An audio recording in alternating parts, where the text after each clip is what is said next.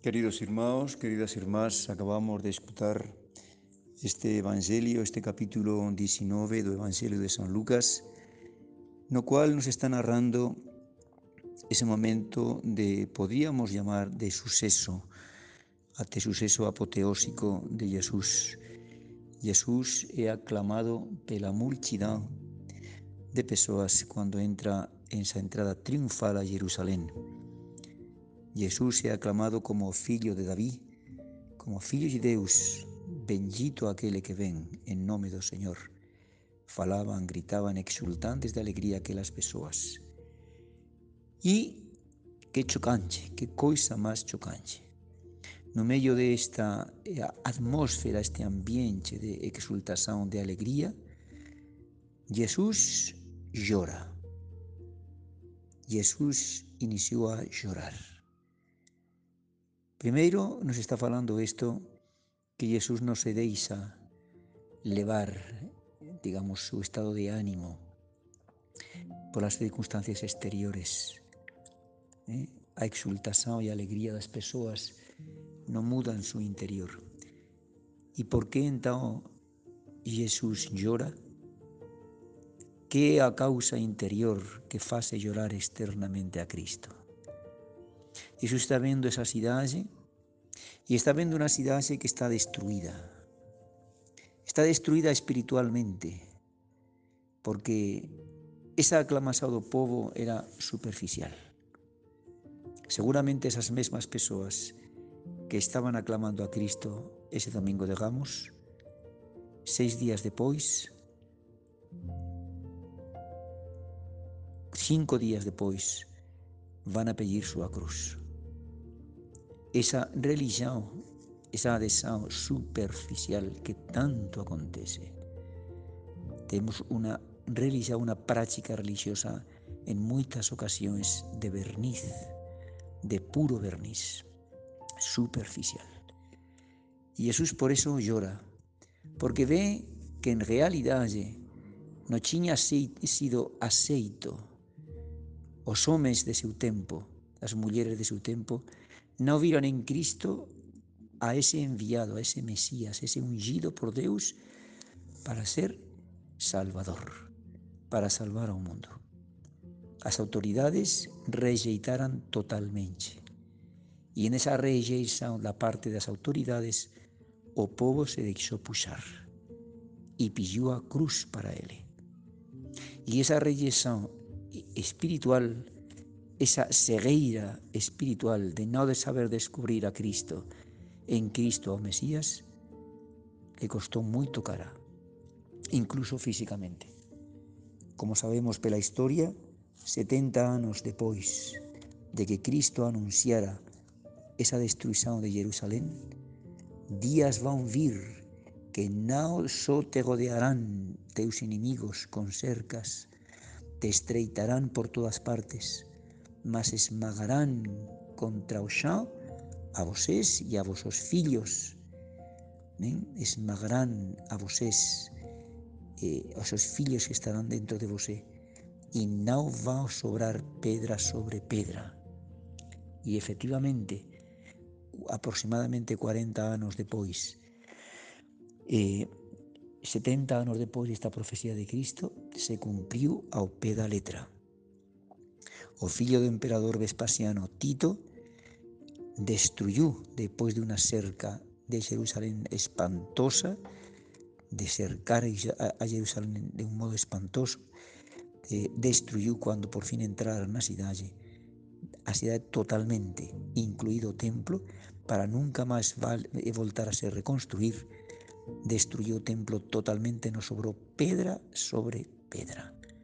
Todo foi destruído depois de varios meses de asello, de estar cercada, de ninguén poder entrar nen sair, de morrer de fome, as, as rúas eran un cemiterio de cadáveres putrefactos, apodrecidos, llegou a acontecer que unha mae comeu a seu propio fillo, segundo nos narra o historiador Flavio Josefo na súa obra famosa A Judaica, na cual este, este historiador era judeu e se pasou aos romanos e desde aí escreveu ese libro, esa historia da destruição de Jerusalém na guerra judaica e narra escenas realmente espantosas quando os romanos passavam por uma das ruas de uma casa, de uma janela, a casa sai um cheiro a carne assada.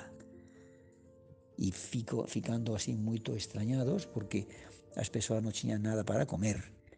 Chegaram a comer até os, o coro dos zapatos e o coro dos escudos eh, cocinado.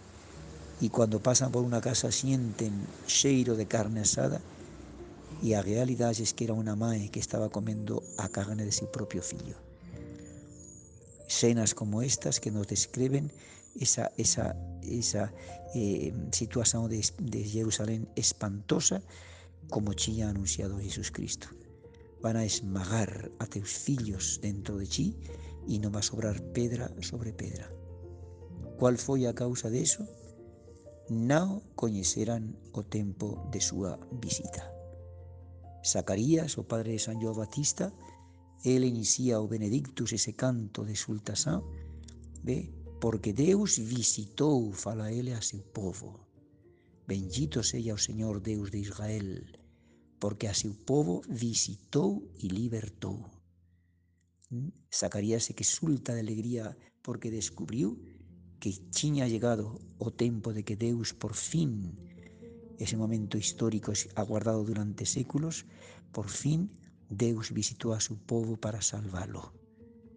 E não há outra salvação. Os homens de então, de agora e de sempre até o fin do mundo, não temos outra salvação. Não existe mais Salvador. Deus não enviará mais nenhum outro Salvador que não seja Jesus Cristo, seu Filho. E por isso Jesus chora, porque está vendo que ese único Salvador que era Ele mesmo é rejeitado e rejeitado da forma máis absoluta e total. Pedir a cruz, pedir a crucifixión, crucifica-o, crucifica-o, gritaran, pedir a cruz é a rejeição máis absoluta. Pedir a cruz para un homem era a pior das mortes, era a maior das rejeições. E é o que aconteceu con Jesus Cristo. Por eso Jesús llora, porque ve a destruición física de Jerusalén y ve a condenación eterna de tantos porque no acreditan nele. Queridos irmãos, queridas irmás, Jesús lloró por la destruición de Jerusalén y Jesús vendo mundo, si pudiésemos contemplar a Jesús agora, si pudiésemos contemplar físicamente o gosto de Cristo, Jesús continúa llorando porque o mundo continúa rejeitando a Ele. Vean todas estas aberrações que están querendo nos embuchir, nos impor a ideologia de género, transgéneros, transvestis, aborto, práctica homosexual, matrimonio homosexual, etcétera, etcétera, etcétera. Todas esas verdaderas aberrações demoníacas en cuanto que son destructivas da eh, dignidade da pessoa humana e, sobre todo, da vida eterna dos homens. Queridos irmãos, o mundo hoje continua rejeitando a Cristo. Non sabemos como, non sabemos quando. Porém, que ten que vir unha purificación ao mundo, eso é certo. Absolutamente certo. Porque eso é automático, eso é paralelo, eso é no falla. Un mundo que rexeita a Cristo é un mundo que se está autodestruindo un mundo que está autocondenando, aquí ya nesta vida e depois na outra. E o mundo agora está rejeitando a Cristo. Vejan sinal a Europa. Vejan que acontece con a que foi católica España, con a católica França, con a Italia, etc. etc. Esa cultura europeia que nasceu dos mosteiros, que nasceu en definitiva de Cristo, da cultura cristã é unha apostasía generalizada e que está pretendendo facer aquí o marxismo-comunismo en América do Sul simplemente eliminar marxismo esencialmente ateu, anticristão, ante anti-igresa, anti-igresa. E iso ten seu preso. O teve para Jerusalén e terá ese preso para todos nós. Que temos que facer então, queridos irmãos? Vamos nós pessoalmente, cada un desde seu eu propio, perante Deus, a abrir as portas do corazón a Jesus Cristo noso Señor. Jerusalén rexeitou, non aceitou, non viu, non descubriu o tempo de súa visita e foi destruída e nunca máis ese templo foi construído. ¿Mm? Así acontecerá con o mundo actual, queridos irmãos. Por eso vamos a abrir noso corazón a Cristo, noso Señor, de par en par, totalmente. ¿eh? Vamos a acreditar que esa é a visita de Deus para o mundo e para cada un de nós.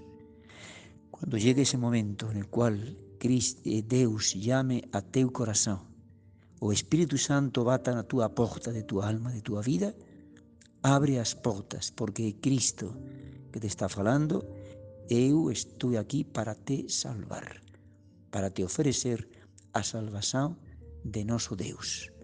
Tomar a Deus, queridos irmãos, que recoñezamos, que saibamos descubrir no medio desta bagunza da vida, do mundo, de tanta confusão, que saibamos descubrir a Jesus Cristo no medio de nós como o enviado de Deus para nos salvar.